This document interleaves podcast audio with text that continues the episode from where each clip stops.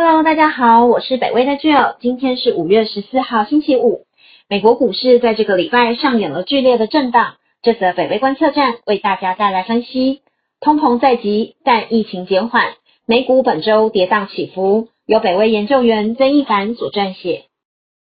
美国时间这个星期三，五月十二号，道琼指数大跌六百八十点，是今年一月以来最大的当日跌幅。S&P 五百指数下跌二点一 percent，而 Nasdaq 指数也大跌二点六 percent。本周三的惨烈跌幅是美股下跌的连续第三日，主要是源于急速扩散的通膨忧虑。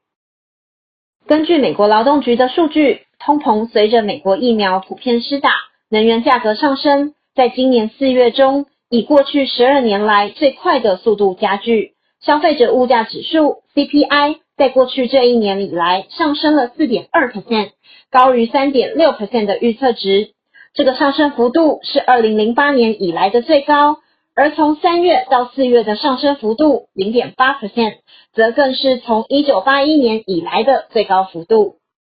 除此之外，能源价格整体上跟去年相比跃升二十五 percent，其中油价上涨四十九点六 percent。燃油价格则上涨三十七点三 percent。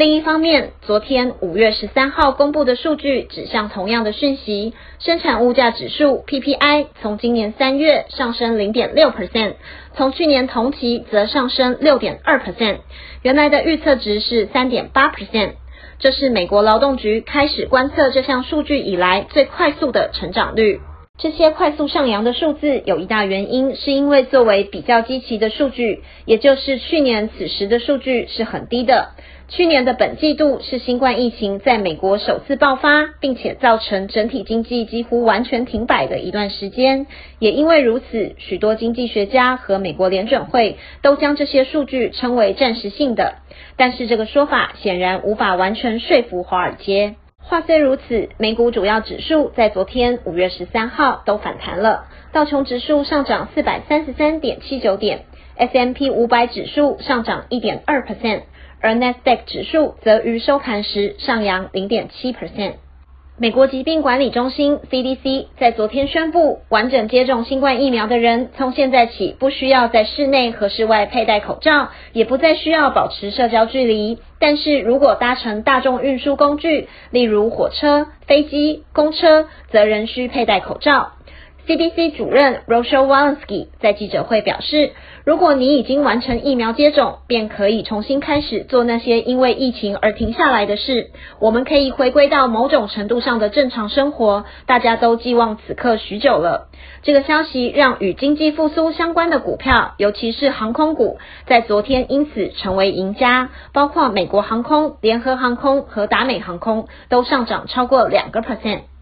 在二零二零年最受欢迎的科技股，则在这几周以来大受打击。Tesla 的股价在这个星期四下跌三 percent，并在过去十三天内的十一天都出现跌幅。Tesla 的负责人 Elon Musk 更在这个星期三五月十二号在 Twitter 上宣布，将停止接受比特币作为付款方式。他表示，Tesla 对于比特币挖矿所使用的愈加大量的化石燃料，尤其是煤炭，感到十分忧心。他说，虚拟货币在很多层面来说都是很好的主意，我们也深信它有可观的未来，但是不能付出环境这个昂贵的代价。在推文发出后的大约三个小时的时间内，整个虚拟货币市值就蒸发掉了三千六百五十亿美元。然而，就算如此，比特币在过去十二个月以来仍然有超过四百 percent 的涨幅。截至目前，台湾时间下午两点五十分，美国期货市场有复苏的迹象，道琼期货指数上涨一百四十九点，S M P 五百期货指数上扬零点五一 percent。而 Nasdaq 期货指数也小涨零点六九 percent，比特币的价格则在过去二十四小时内下跌四点二一 percent，目前价格落在四万八千九百九十五美元。